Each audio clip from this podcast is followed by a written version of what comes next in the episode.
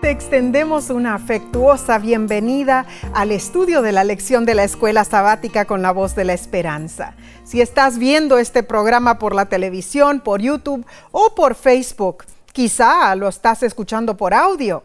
Te agradecemos por unirte a nosotros. Y yo en lo personal, Omar, estoy muy agradecida a Dios después de haber enfrentado el COVID. Ah, ah, realmente Dios ha sido bueno conmigo al restablecerme la salud. Y agradezco a Dios, porque de verdad eh, nos diste un buen susto, eh, pero fue, los primeros días fue muy eh, difícil para sí ti. Es, es cierto. Ah, pero hay muchas otras familias que están siendo afectadas en este momento y nuestras oraciones están con ellos. Oramos por cada uno de También hay ellos. familias que sí, que han perdido, eh, nos han escrito, que han perdido un ser querido por ese, eh, esa pandemia llamada el COVID-19. Mm, Muy cierto, Omar. Oramos por cada una de estas familias. Y esta semana, Omar, vamos a repasar la lección número 3 para el 15 de enero de 2022. Se titula Jesús, el Hijo Prometido. Ahora, como solemos hacerlo, ¿qué te parece si elevamos una oración a nuestro Padre, a nuestro Padre Celestial, para que nos guíe en el estudio de su santa palabra, por supuesto? Padre que moras en tu trono, gracias, oh Padre Celestial, por todo el amor que nos has mostrado por medio de tu Hijo amado Cristo Jesús. Este año será un año de grandes bendiciones. Ya las estamos viendo. Pero ahora pedimos por aquellos que están sufriendo, aquellos que están por la pandemia sufriendo eh, eh, por la enfermedad y los efectos eh, de, de esta gran plaga. Eh, eh, Señor, bendícelos, cuídalos, protege a las familias, eh, a todas nuestras familias.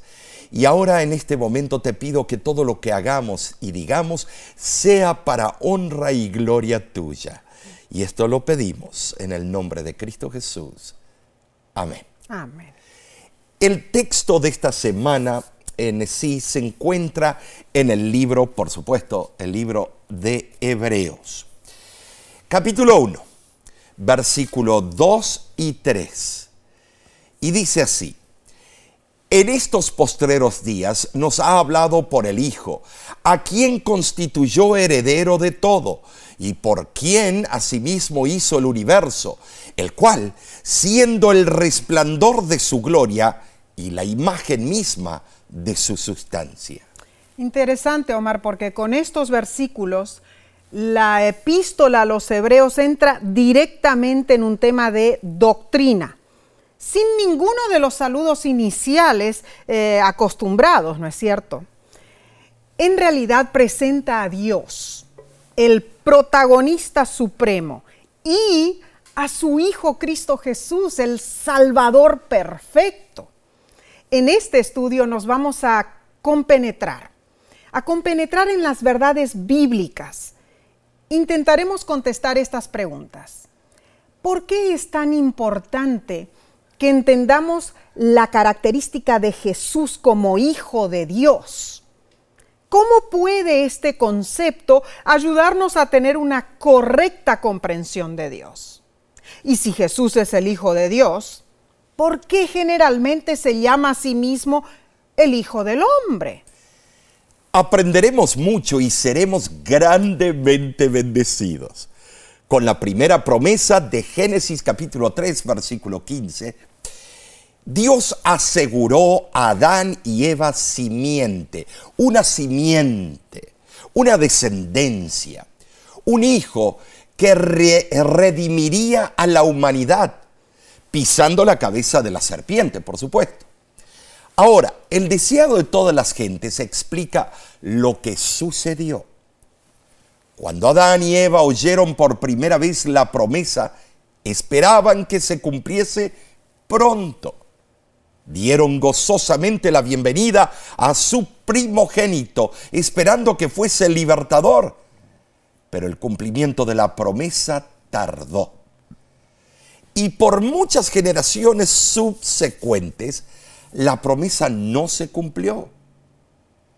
Pero bien, eh, sabemos que bien se expresa eh, el autor de la lección eh, con las siguientes palabras.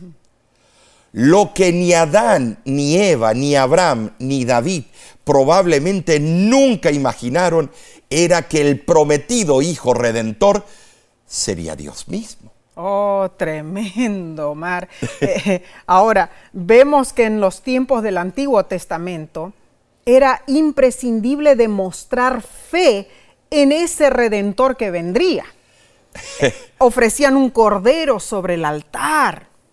Pero después que Cristo vino, era inapropiado seguir ofreciendo sacrificios, pues el verdadero cordero estaba entre los hombres.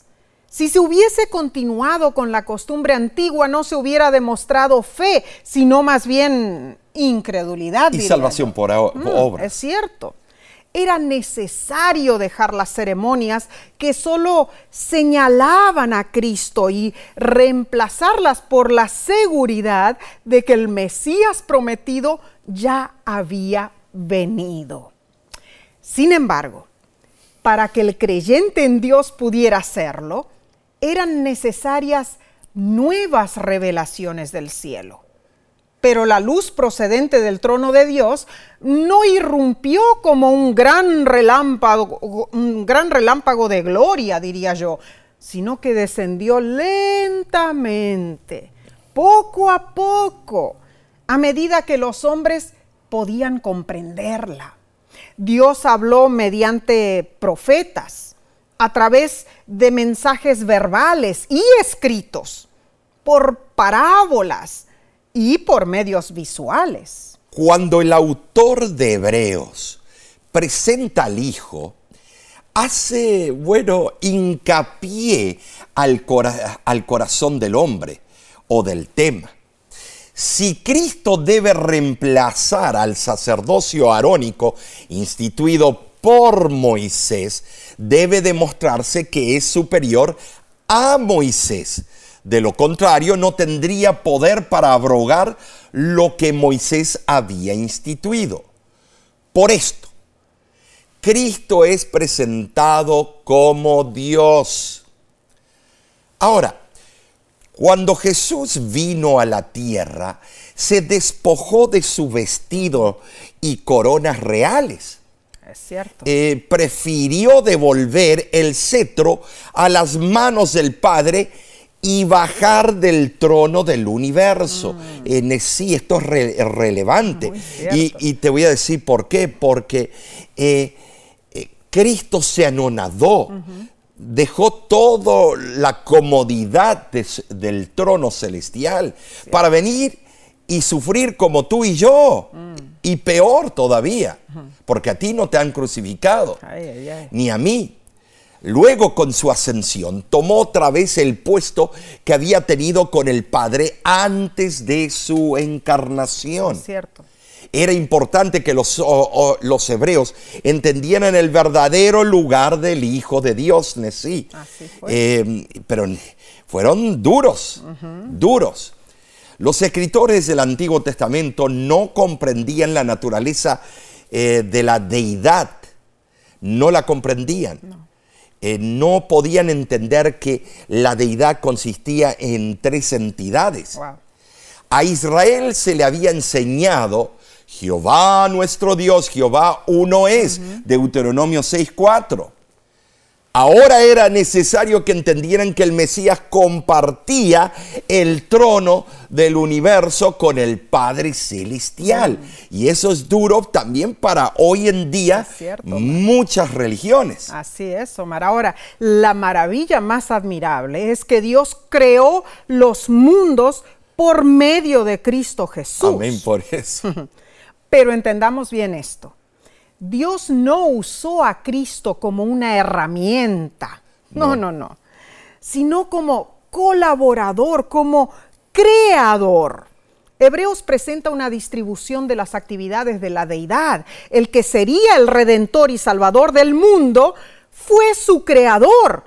Y porque es su creador, puede recrear al hombre como nueva criatura, como dice 2 Corintios 5:17. Eh, en el libro Patriarcas y Profetas leemos lo siguiente. Solo uno, igual a Dios, podría expiar su transgresión. Ninguno sino Cristo podía salvar al hombre de la maldición de la ley y colocarlo otra vez en armonía con el cielo. A este estudio me emociona, Omar, en realidad. Pasemos entonces a la lección del domingo, 9 de enero, titulada En estos postreros días. Ahora, en sí, el autor de la lección menciona lo siguiente. El primer párrafo de Hebreos revela que Pablo creía que vivía en los últimos días en su tiempo. Emplea dos expresiones sobre el futuro que tienen diferentes eh, connotaciones, significados. Los profetas usaron la expresión postreros días o últimos días para referirse al futuro en general, global. El profeta Daniel usó otra expresión, el tiempo del fin, sí, el tiempo del fin, para hablar más específicamente sobre los últimos días de la historia de la tierra, claro. como lo expresa Daniel 8, 17 y también Daniel 12, 4. Ahora, ¿qué prometió Dios que haría por su pueblo en los días postreros? Mm. Números capítulo 24, versículos del 14 al 19, dice lo siguiente. He aquí, yo me voy ahora a mi pueblo, por tanto ven, te indicaré lo que este pueblo ha de hacer a tu pueblo en los días postreros. Y tomó su parábola y dijo, dijo Balaam, hijo de Beor, Dijo el varón de ojos abiertos, dijo el que oyó los dichos de Jehová y el que sabe la ciencia del Altísimo, el que vio la visión del Omnipotente, caído pero abierto los ojos. Lo veré, mas no ahora, lo miraré, mas no de cerca. Saldrá estrella de Jacob y se levantará cetro de Israel y herirá las sienes de Moab y destruirá a todos los hijos de Set será tomada Edom, será también tomada Seir por sus enemigos, e Israel se portará varonilmente. De Jacob saldrá el dominador y destruirá lo que quedare de la ciudad. Y en Isaías capítulo 2, versículo 2 y 3, se explica o se expresa la misma idea. Estos textos son eh, un anuncio común en el Antiguo Testamento que denota un futuro eh, lejano, especialmente se refiere a los días del Mesías y de su reino. La victoria sobre los enemigos de Israel es un anticipo de la destrucción final de los impíos y del establecimiento del reino eterno de Cristo. Cuando dice que saldrá el dominador, la consumación final solo puede realizarse con Jesucristo.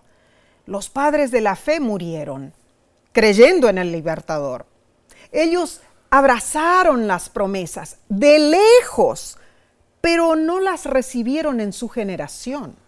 Sin embargo, nosotros hemos visto su cumplimiento en Cristo Jesús. Las promesas de Dios de la primera venida del Mesías se cumplieron.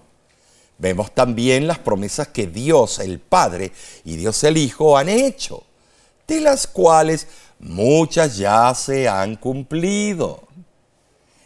Entonces, la lección nos pregunta, sabiendo que Dios cumplió sus promesas en el pasado, ¿cómo nos ayuda esto a confiar en las promesas que todavía faltan por cumplir. Sabes, Nesí, y hermanos y hermanas, somos de verdad eh, afortunados, bendecidos al tener las pruebas de que Dios sí cumple. Él, nos, Él nunca falla. Podemos tener firme confianza en sus palabras registradas en Ezequiel. Así ha dicho Jehová el Señor. No se tardará más ninguna de mis palabras, sino que la palabra que yo hable se cumplirá. Ezequiel 12, 28. Ah, gloria a Dios por eso, Omar. Aunque encontremos perplejidades que se nos hacen difíciles de comprender, nunca debemos olvidar que la mano divina está al control del timón del universo y que Dios cumplirá sus promesas. Las señales que nos rodean, todas ellas comprueban que la segunda venida de Jesús está cercana, hermanos. Hay conmoción ígnea por doquier. La humanidad desespera. Hay hambres, hay terremotos, hay tormentas terribles. Hay angustia aterradora. Mateo capítulo 24, versículo 33 nos advierte, cuando viereis todas estas cosas, sabed que Él está cerca, a las puertas. Ay, Omar, cuando vemos esas profecías allí de Mateo 24 y cómo sabemos que todo eso está ocurriendo hoy día. E, e, es, algo increíble, Necisa. Debemos abrir los ojos, ¿no? Sí, porque Dios nos dio la oportunidad. Antes predicábamos como si eso está aún en el futuro. En el futuro. Pero en estos tiempos estamos viviendo, en el tiempo de las plagas, estamos viviendo en el tiempo que las leyes eh, nacionales en diferentes países del mundo están siendo alteradas para modificar y pavimentar el camino para la venida de, bueno, del anticristo, de, toda la obra misteriosa. Eh, estimados, estamos viviendo en el tiempo del fin, no que ya viene, sino ya viviendo delante de nuestros ojos. Es cierto, Mar. Entonces, ¿qué podemos hacer nosotros en realidad? Prepararnos, estudiar, tener comunión diaria y contemplar diariamente al único que salva. Su nombre es Cristo Jesús. Amén, amén. Entonces, seguiremos estudiando esta instructiva lección de escuela sabática pero tomaremos primero un corto receso. No te vayas, volvemos enseguida.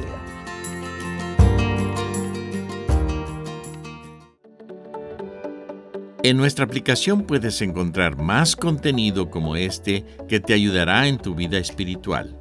Lo puedes descargar visitando nuestra página web lavoz.org.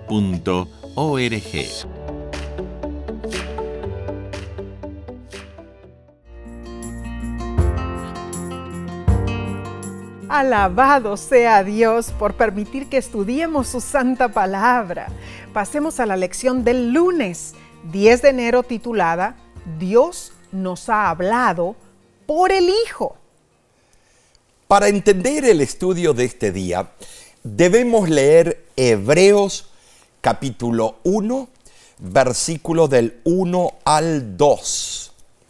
Y dice así, Dios habiendo hablado muchas veces y de muchas maneras en otro tiempo a los padres por los profetas, en estos postreros días nos ha hablado por el Hijo, a quien constituyó heredero de todo y por quien asimismo hizo el universo. En el griego original, estos versículos son parte de una, una sola frase, la cual muchos teólogos argumentan que es la más hermosa en todo el Nuevo Testamento, desde el punto de vista de su arte retórico. La principal afirmación es que Dios nos ha hablado a través de su Hijo Jesús. Amén. El apóstol Pablo destacó el hecho de que Dios había hablado por medio de profetas. O sea, un libro puede llamarse Isaías o Amós o Daniel, pero Dios es el verdadero autor. Sin embargo, ahora Pablo asegura que Dios habló a través de su Hijo. Pongámonos por unos instantes en el lugar de los judíos del siglo I después de Cristo. La palabra de Dios no se había oído por mucho tiempo desde el profeta Malaquías, Esdras, eh, Nemías, 400 años antes. Y ahora después de cuatro siglos, Dios les habla nuevamente, pero por medio de Jesús. Ah, Omar, como seres humanos, ¿no? Tenemos que entender que es muy difícil cambiar las costumbres. ¿no Saben, sí, eh, criticamos a los judíos, pero hubiéramos nosotros vivido en ese tiempo, eh, también hubiera sido difícil para nosotros que venga alguien y sea el sustituto de todo lo, mm. el costumbrismo que teníamos. Es cierto, transformar los hábitos de una nación, mm, mm. casi imposible. En el caso de la transición del judaísmo al cristianismo, esto era algo particularmente complicado. Para el judío común, arraigado a sus raíces, su incógnita era, ¿quién es ese que dice ser el Cristo? ¿Quién es Pablo? ¿Y quiénes son los otros apóstoles para que se atrevan a, cambiar nuestras tradiciones antiguas? Tremendo, sí, es un concepto muy real y ocurre hoy en día eh, en todas las esferas de la sociedad. Cierto. No entendían que la revelación de Dios a través de Jesús era superior a la revelación que Dios había dado a través de los profetas, porque Jesús es el mayor, el perfecto medio de revelación. Era importante que los hebreos entendieran el verdadero lugar del Hijo de Dios, que comprendieran que el Mesías compartía el trono del universo. Eh, ¿Con quién? Con el Padre Celestial, por supuesto. El énfasis que se hace en Hebreos es que Jesús es Dios. Él es la representación completa de la naturaleza y el carácter de Dios. Es Dios con nosotros. Esto nos estimula a mantener una relación de confianza con Dios revelado en el propio Cristo Jesús. Los hebreos estaban perdiendo su fe. Comenzaron a dudar del significado y el propósito del Antiguo Testamento. Pablo escribió como un hebreo a los hebreos. ¿Para qué? Para explicarles con claridad, basándose en su rico conocimiento del testimonio de Dios del Antiguo Testamento.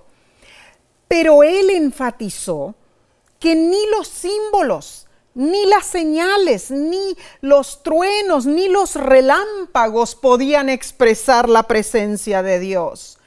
Ni siquiera el arca del pacto, ni el glorioso templo podían decir lo suficiente acerca de Dios viviendo con nosotros. Por eso Dios envió a su Hijo. En Isaías 7:14 el nombre es Emanuel, Dios con nosotros.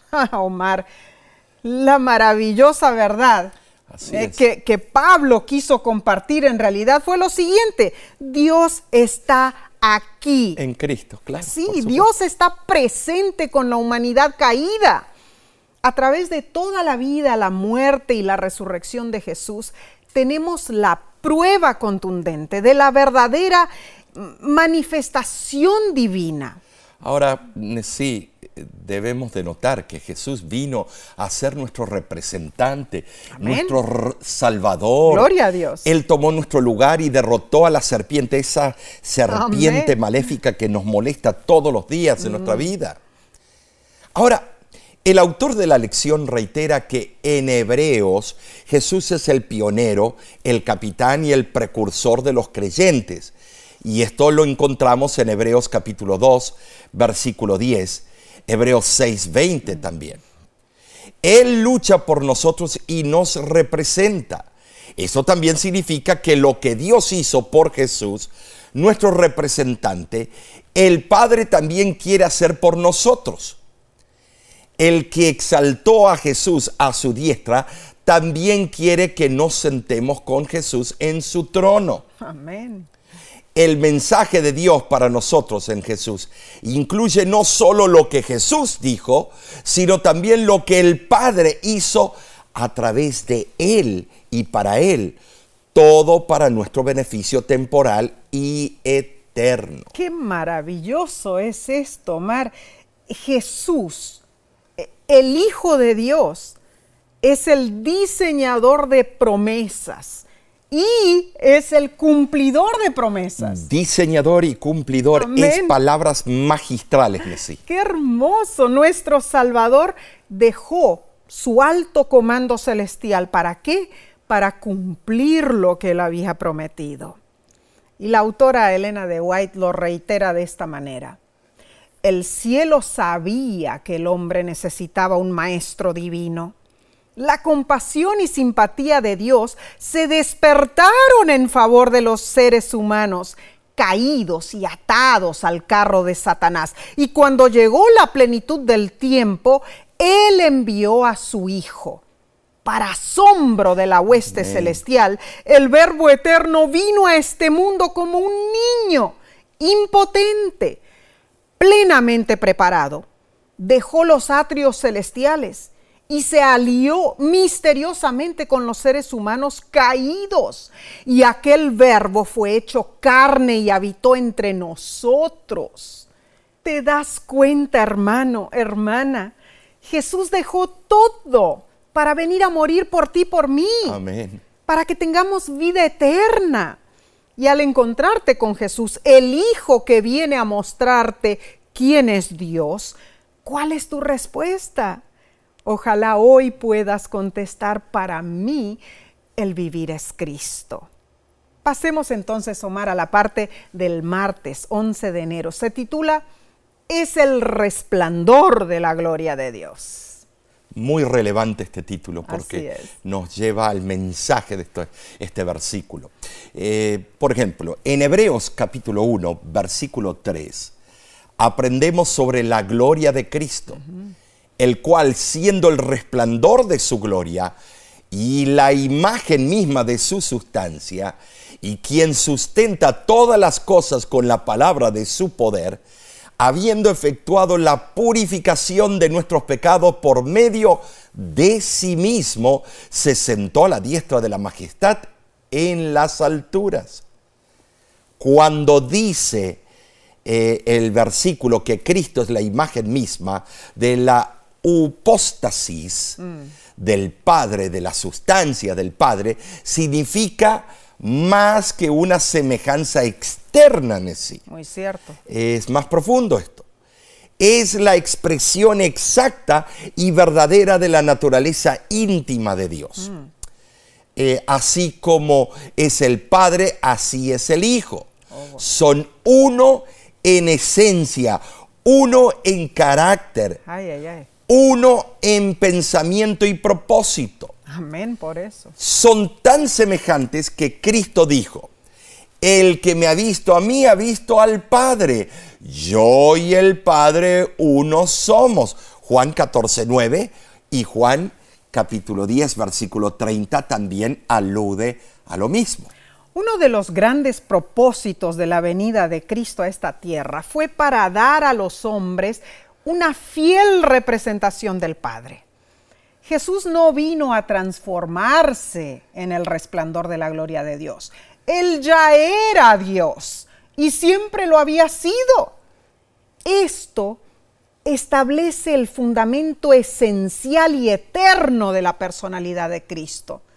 No olvidemos nunca que Jesús veló la magnificencia deslumbrante de su divinidad para venir a esta tierra, para vivir como hombre entre nosotros. ¿Con qué propósito?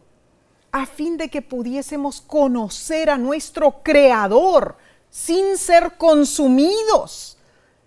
Ningún hombre vio a, jamás a Dios, excepto en la medida en que Él se reveló por medio de Cristo. Éxodo 24 compara a Dios con el fuego abrasador es significativo el contraste que se hace entre la nube que cubrió a Moisés en bienaventurado compañerismo y comunión con su Hacedor y el fuego abrasador. Los que como Moisés caminan por los senderos de Dios tienen la certidumbre de protección y seguridad al abrigo del Altísimo, bajo la sombra del Omnipotente. Amén. Salmo 91 es claro, versículo del 1 al 2. En contraste, los que se apartan de las sendas divinas no encontrarán seguridad, no pueden encontrarlo en sí, sino justicia retributiva. Ay, ay, ay. Eso es bravo, Nesí, una palabra muy fuerte. Dios se les aparecerá a esos con fuego consumidor. Ah. Esto es tremendo. Wow, Omar, es, es muy triste en realidad. Salmo 4, 6 identifica a Dios como la luz. Aparte de Dios, todo nuestro entendimiento es tiniebla por causa del pecado. Claro. Debiéramos rogar a Dios, como dijo el poeta inglés Juan Milton, ilumina lo que en mí haya de oscuro. Jesús es la luz que refleja la gloria de Dios. El autor de la lección lo explica de esta forma. Así como el sol no puede ser percibido excepto por el resplandor de su luz, Dios es conocido a través de Jesús. De nuestra perspectiva, los dos son uno. Considerando que la gloria de Dios es luz en sí, no hay diferencia entre el carácter de Dios y Jesús, así como no hay diferencia entre la luz y su resplandor. El libro a los hebreos expresa la misma idea. Jesús es la exacta representación del Padre. La metáfora es admirable, pues nos da a entender la conexión de esencia perfecta entre el Padre y el Hijo. Cristo nos, nos, revela la gloria y el carácter de Dios en forma contundente. Ahora, lamentablemente los seres humanos fuimos creados a la imagen de Dios, pero no tenemos su esencia. Ah, En marcado contraste a nosotros, Cristo Jesús comparte la exacta esencia del Padre. Porque él no Ay, fue esto creado. es profundo, hermanos. Él no fue creado. Claro, no es de sorprendernos que Jesús dijo, el que me ha visto a mí ha visto al Padre. Juan 14, 9. Sí, esto es relevante porque eh, trae a- aún más preguntas. Entonces, ¿qué significa para ti saber que Cristo refleja el carácter y la gloria de Dios? En el libro, a fin de conocerle, leemos la respuesta a esta pregunta y dice lo siguiente. Cuando un hombre se aparta de las imperfecciones humanas y contempla a Jesús, se realiza en su carácter una transformación divina fija sus ojos sobre Cristo como sobre un espejo que refleja la gloria de Dios y al contemplarlo se transforma a la misma imagen de gloria en gloria como por el Espíritu del Señor. Ay, Omar, esto es muy sencillo en realidad. Si contemplamos a Jesús, nuestra imagen será transformada, hermanos. Nos asimilaremos con su naturaleza y la gloria de Dios que brilla en Jesús se reflejará en nuestras vidas. ¿No es esto maravilloso? Sabes, sí, eh, eh, tienes razón. Cuando uno se enamora de los atributos del carácter del Padre y del Hijo, Así, en ese momento empieza a ocurrir cambios. Claro. eh, cambios rotundos. Y no es porque nosotros nos esforcemos para que esos no, cambios es ocurran. por pura contemplación Gloria del único que nos puede cambiar. Gloria a Dios. Así que es nuestra oración en realidad que tú fijes tus ojos en Cristo. No Pero- te dejes desviar por las cosas de este mundo. No permitas que el enemigo busque ahuyentarte. O sea, que tú te vayas a otro, por otro camino, sino que sigue a Jesús. Contémplalo día a día en todo lo que haces. Sabes, Nesí? Eh, eh, llegué a una iglesia y había eh, algunos líderes de la iglesia que estaban midiendo las faldas de las damas que estaban entrando Bueno. y también diciéndoles que se vayan a cambiar eh, yo entiendo por qué lo hacían, eh, también eh, estaban mirando todos los errorcitos que había dentro del aposento, dentro, dentro del lugar a donde se estaba por bueno, tener lo hacían, yo creo, por respeto a Dios. Por respeto a Dios. Pero habían quitado la esencia del verdadero, eh, la verdadera adoración. Mm. Y muchas personas se ahuyentaban y nunca más volvían. Dejemos que las personas se enamoren de Cristo. Y al enamorarse de Cristo, entonces los cambios van a venir, pero en forma paulatina. Claro, eh, Me acuerdo que una de las personas dijo, bueno, yo vine a buscar algo que no tengo en mi corazón y quiero tenerlo, pero usted me ha privado de eso. y se fue de la iglesia mm. y nunca más volvió. a Muy triste, hermano, porque eh, hermanos, porque en realidad cuando decimos que los otros deben contemplar a Cristo, nosotros también debemos hacerlo. Haremos entonces ahora una breve pausa y en unos segundos volveremos con el próximo estudio.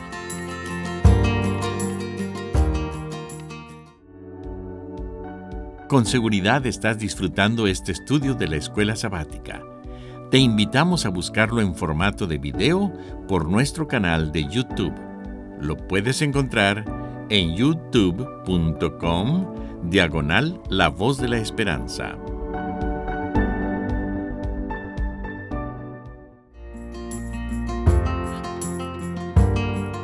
Alabamos a Dios quien nos regala este bendecido privilegio de estudiar la Biblia. Pasemos a la lección del miércoles 12 de enero. Se titula Por quien hizo el universo. Hebreos afirma que Jesús creó el mundo y lo sostiene con su palabra. Eh, poderosa es la palabra de Dios. Gloria a Dios. Cristo no fue un mero ayudante en la creación e, él mismo fue un diseñador, Nesí. Él fue un arquitecto, el ingeniero por excelencia. El Padre y el Hijo, ambos crearon. Pero los tres elementos eh, de la deidad estuvieron presentes. Claro. Acertadamente el autor de la lección dice, hay un acuerdo perfecto entre el Padre y el Hijo en propósito y en actividad. Esto es parte del, del misterio de la divinidad triuna. Jesús creó y Dios creó, pero solo hay un creador Dios, lo que implica que Jesús es Dios. Colosenses 1.17 afirma que Jesús es eterno y es sustentador. Él es el afirmador y gobernador de esta creación espléndida. Notemos, Nesí, que toda la deidad estaba presente en la creación. El Espíritu de Dios se movía en la faz de la tierra, en las aguas que rodeaban la tierra. Ahora, la palabra traducida como sustentador en el original griego es perón o ferón. Se usa para describir el, eh, bueno, el viento que empuja un barco a vela. Mm. Ahora, esto e, explica que, Jesús no solo nos creó, cada vez que respiramos, Nessie, que nuestro corazón palpita, mm. cada momento de la existencia se basa en Jesús. Por eso el apóstol dijo, eh, para mí el vivir es Cristo. Era más que un sentido espiritual, era también un sentido físico. práctico, claro. Hechos 17, 28 corrobora esta verdad y dice, porque en Él vivimos y nos movemos y somos, como algunos de vuestros propios poetas también han dicho, porque linaje suyo somos. Hmm. Interesante, Pablo expresa nuestra, que nuestra confianza depende del Creador y también nuestras actividades físicas, mentales y espirituales. En la enseñanza del apóstol, la personalidad del Dios omnipotente y omnisciente no se fusiona en el alma impersonal del mundo, como es el caso en el Dios de los panteístas, sino que se presenta como majestuosa distinción en el creador y sustentador de la vida. La pluma inspirada dice lo siguiente. Dios obra día tras día, hora tras hora, momento tras momento para mantenernos con vida, para fortalecernos y restaurarnos. Maravilloso es Dios. Los griegos querían saber más del Dios que no conocían. Pablo aludió a los famosos poetas de antaño en Hechos capítulo 17, versículo 28 las palabras porque en Él vivimos y nos movemos y somos, citan una estrofa que fue probablemente escrita por eh, Epiménides de Creta, siglo VI antes de Cristo. Esa frase aparece en los escritos de Isodat, comentarista siríaco nestoriano del siglo IX quien dijo sobre Jesús, ellos idearon una tumba para ti, oh santo y alto. Los cretenses siempre mentirosos, malas bestias, glotones ociosos, pero tú no estás muerto, tú vives y permaneces para siempre, porque en ti vivimos y nos movemos y tenemos nuestro ser. Oh, esto es tremendo, estimados. Este pasaje es interesante debido a la relación de Epiménides con el altar dedicado al Dios desconocido y porque contiene la cita que Pablo usa para describir a los cretenses en Tito 1.12.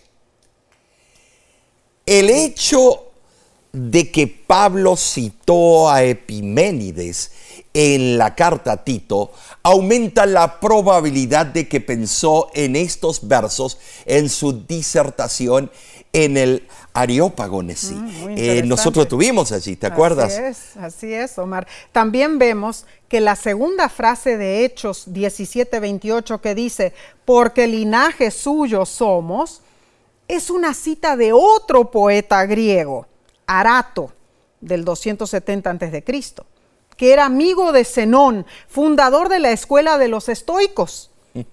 Arato, como Pablo, era de Cilicia.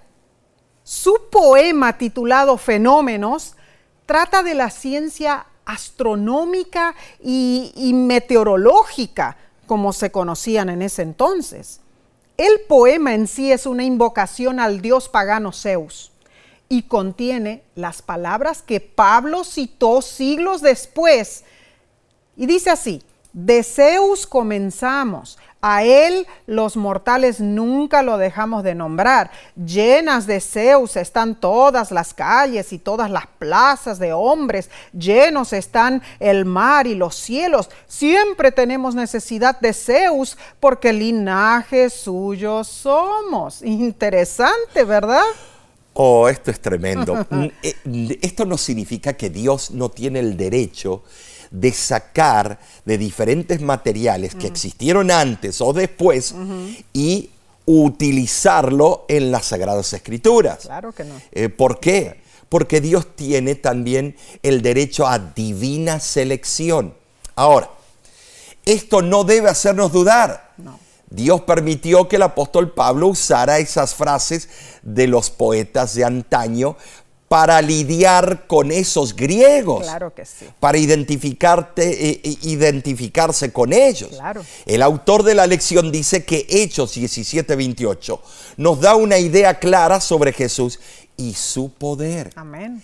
Y nos invita a pensar en las implicaciones de que este mismo Jesús fue quien murió en la cruz por nosotros. Gloria a Dios. Gloria a Dios por eso. Claro que sí, Omar. Eh, la pregunta es, ¿sientes en tu corazón el amor que Jesús tuvo para negar su majestad para que nosotros tengamos vida eterna? Oh, impresionante. Elena de White dice lo siguiente. Cuando el hombre se perdió, el Hijo de Dios dijo, yo lo redimiré. yo seré su fiador y sustituto. Dejó a un lado sus vestiduras reales, cubrió su divinidad con la humanidad y descendió del trono real a fin de poder llegar hasta el mismo fondo de la miseria y tentación humanas, levantar nuestra naturaleza caída y hacer posible que nosotros seamos victoriosos, hijos de Dios, herederos del reino eterno. Ay, mis hermanos, que Dios nos ayude a comprender estas verdades. Precioso es este estudio, Omar. Vayamos entonces al día jueves, 13 de enero. Se titula, Yo te he engendrado hoy. ¿Con qué autoridad, con qué derecho dice estas palabras? Son poderosas. Así es. Eh, eh, palabras de pertenencia. Le pertenecemos a Él. En Hebreos 1.5 Dios reconoce a Jesús diciendo lo siguiente. Mi hijo eres tú. Yo te he engendrado hoy. Tremendo. El autor trastorna el argumento de algunos de que Cristo es solo un ángel encumbrado. Dios jamás dijo, mi hijo eres tú, a ningún ángel. Algunos se refieren a Job 1.6 o Job 2.1 y a Job 38.7 para aseverar que las escrituras llaman hijos de Dios a los ángeles y a Jesús. Pero todas esas expresiones en el libro de Job están en plural. Muy cierto. Las escrituras no dicen en ninguna parte que un ángel es llamado hijo de Dios. Los ángeles son seres creados. Colosenses 1.16 así lo afirma. En contraste, Filipenses 2, 9 al 11 da la orden de adorar a Cristo. Así es. Esto confirma su deidad. Amén. Los ángeles son encumbrados, pero Jesús es tan superior a ellos que se les ordena que lo adoren. Amén. Solo Dios debe ser adorado. Por lo tanto, Cristo Jesús es Dios. Claramente Apocalipsis 22 lo afirma. Claro que sí. Gabriel le dijo, no me adores a mí porque yo soy como tú. Adora al Dios de los cielos. Claro que sí. Ahora, cuando en Hebreos 1.5 dice que Jesús fue engendrado, Y algunas religiones lo utilizan para decir, ve que tuvo comienzo. fue en el sentido de que Él fue instalado o adoptado por Dios, como qué, como el gobernante prometido, como, como el hijo de David. Único en su género. Claro que sí. El concepto de la adopción era común en el mundo greco-romano y esto le daba legitimidad y poder en la tierra. No hay duda, mis hermanos, el Hijo de Dios es el regulador legítimo de todas las cosas. El rey davídico prometido se convirtió en el protegido de Dios, en su heredero. Esa promesa se cumplió en Jesús. Ahora, transportémonos al bautismo de Jesús y al evento en el monte de la transfiguración. En ambas instancias, Dios declaró lo que Jesús era para él. El Hijo tendría todo el poder del Padre Celestial. Así se cumplió la promesa hecha a David. El ser engendrado significa iniciar como gobernante soberano, cumpliendo el plan salvífico para la humanidad. Cristo Jesús siempre existió. Amén. Hebreos 7.3 dice, sin padre, sin madre, sin genealogía, que ni tiene principio de días ni fin de vida. Y- y- es increíble. Y luego añade, permanece sacerdote para siempre. Ah, Nesí, esto es relevante porque Cristo Jesús, aunque hay algunas religiones que quieren ponerle, ah, él tuvo inicio, comienzo, es un Dios. Mm, Y han formulado versiones de la Biblia que son espurias, Así que no siguen al eh, idioma original. Muy cierto, Omar. Eh, no hay registro de su nacimiento ni de su muerte, mis hermanos. Cristo Jesús es coeterno con el Así Padre. es. No hay duda de eso. Los que aplican que Jesús es un Dios creado no están leyendo el griego en su correcto significado. Cristo es el Hijo en honor y privilegio unánime con el Padre. No hay manera de confundirnos. No. Cristo es único. Cristo es único en su género y en su clase. Debemos respetarlo como Salvador, Creador y Redentor. En el bautismo de Jesús, Dios hizo una confesión sublime. Mateo capítulo 3, versículo 17 dice, y hubo una voz de los cielos que decía, este es mi Hijo amado, en quien tengo complacencia. En tres ocasiones se oyó la voz del Padre dando testimonios de su Hijo Jesús. Número uno, en su bautismo. Número dos, en la transfiguración. Número tres, cuando se alejó del templo por última vez. La forma verbal griega, eudócasa, que significa me pareció bien o me agradó, tiene una idea diferente de la que transmite la traducción al, al español. Habla de una elección, de una decisión en favor de alguien de un sello de aprobación concedido a una persona, Nessie. Mm, Esto es tremendo, un sello concedido a una persona, a ti, a mí, a ustedes. Un reconocimiento especial. Eso fue lo que Dios dijo en el bautismo, en la transfiguración eh, y cuando se Pero ahí estuvieron las tres personas. Claro que sí, porque Eudócasa dice, me pareció bien, me agradó. O sea, es como que en él tengo complacencia, me agradó, dijo Dios, ¿no es cierto? En el libro Cristo nuestro Salvador, se menciona el hecho del bautismo y dice lo siguiente, cuando salió del agua, se arrodilló en la orilla del río y oró fervientemente a Dios. Su padre le oyó, los cielos se abrieron y rayos de luz gloriosa resplandecieron y Juan vio al Espíritu de Dios que bajaba como paloma y venía sobre él. Su rostro y todo su cuerpo resplandecían como la luz de la gloria de Dios y desde el cielo se oyó la voz de Dios que decía, este es mi Hijo amado, en quien tengo mi complacencia. Ay, Omar, esto es precioso. Precioso. Hermoso reconocimiento del Padre Celestial. Hemos visto cómo la venida de Jesús a esta tierra, eh, cómo Él vino como hijo de Dios. Cumplió varias funciones. Jesús es el divino Hijo de Dios. A través de sus acciones y palabras, Él nos mostró lo que el Padre es y por qué podemos confiar en Él y obedecerle. Número dos, Jesús vino como el Hijo prometido de David, de Abraham y de Adán. Jesús vino a tomar el lugar de Adán y cumplir el propósito original que Dios tenía para los seres humanos. Jesús vino a ser el gobernante justo, el que Dios siempre quiso que este mundo tuviera. Amén, amén. Este bendecido estudio, Omar, nos llevó a meditar en la importancia de la deidad eterna de Cristo. La lección nos termina preguntando, ¿qué se pierde si creemos que Jesús fue de alguna manera un ser creado como nosotros. ¿Contrasta ese pensamiento con la realidad de que Cristo es Dios eterno? Claro que sí, Messi.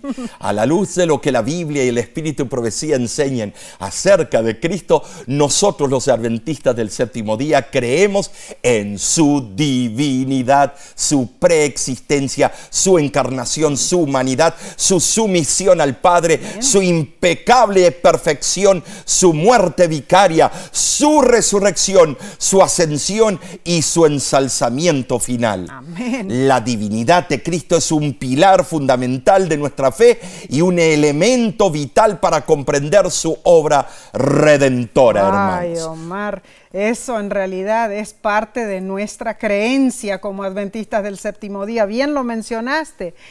Nos hemos gozado con este estudio en realidad, mis hermanos.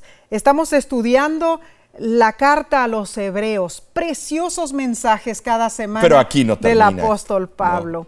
Claro que no, no termina. Invita a otros a mirar y estudiar junto con nosotros. Así es, la próxima lección se titula Jesús nuestro hermano fiel.